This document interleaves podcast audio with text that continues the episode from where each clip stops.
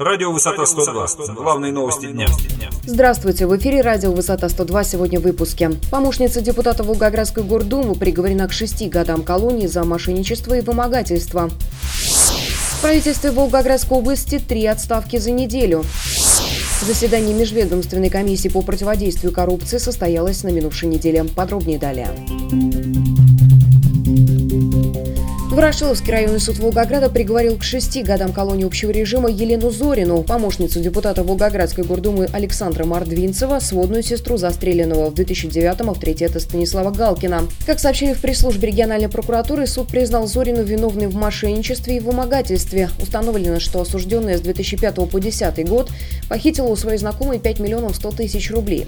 Как пояснили информагентству в пресс-службе Следственного управления Следственного комитета России по Волгоградской области, деньги якобы предназначены предназначались для решения вопроса в администрации города Волгограда о продлении сроков аренды земельных участков под двумя павильонами в центре города, торгующими цветами. Но фактически Зорина их забрала себе. В августе 2011 года женщина потребовала от знакомой платить за крышу. В случае отказа она грозила сжечь ее торговой точки. Но поняв, что женщина не намерена платить деньги, Зорина вместе с четырьмя знакомыми насильно вывезла мужа предпринимательницы к новому Ворошилскому кладбищу. Там их ожидала осужденная, которая повторила свои требования ежемесячной передачи денег. Мужчина согласился, после чего был отпущен домой.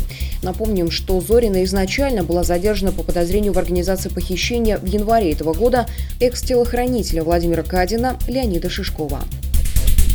К другим новостям. Несколько отставок высокопоставленных чиновников в правительстве Волгоградской области произошло на минувшей неделе. Министром строительства жилищно-коммунального хозяйства Волгоградской области назначена Светлана Горелова. Напомним, ранее эту должность занимал экс-глава Жирновского района Владимир Удалов. Причину кадровой замены пресс-служба губернатора не сообщает. Отмечено лишь, что Удалов освобожден от должности, которую он занимал с мая текущего года. Это уже третья отставка в правительстве региона за текущую неделю. На днях свои кабинеты покинули два министра министра сельского хозяйства Александр Тарасов, а также по делам национальности казачества Юрий Слущев. Тем временем в правительстве Волгоградской области состоялось заседание Межведомственной комиссии по противодействию коррупции, на котором были подведены итоги работы органов в текущем году и намечен план на 2013 год. Участники совещания обсудили вопросы, которые касаются расходов бюджетных средств, выделенных на модернизацию системы здравоохранения региона.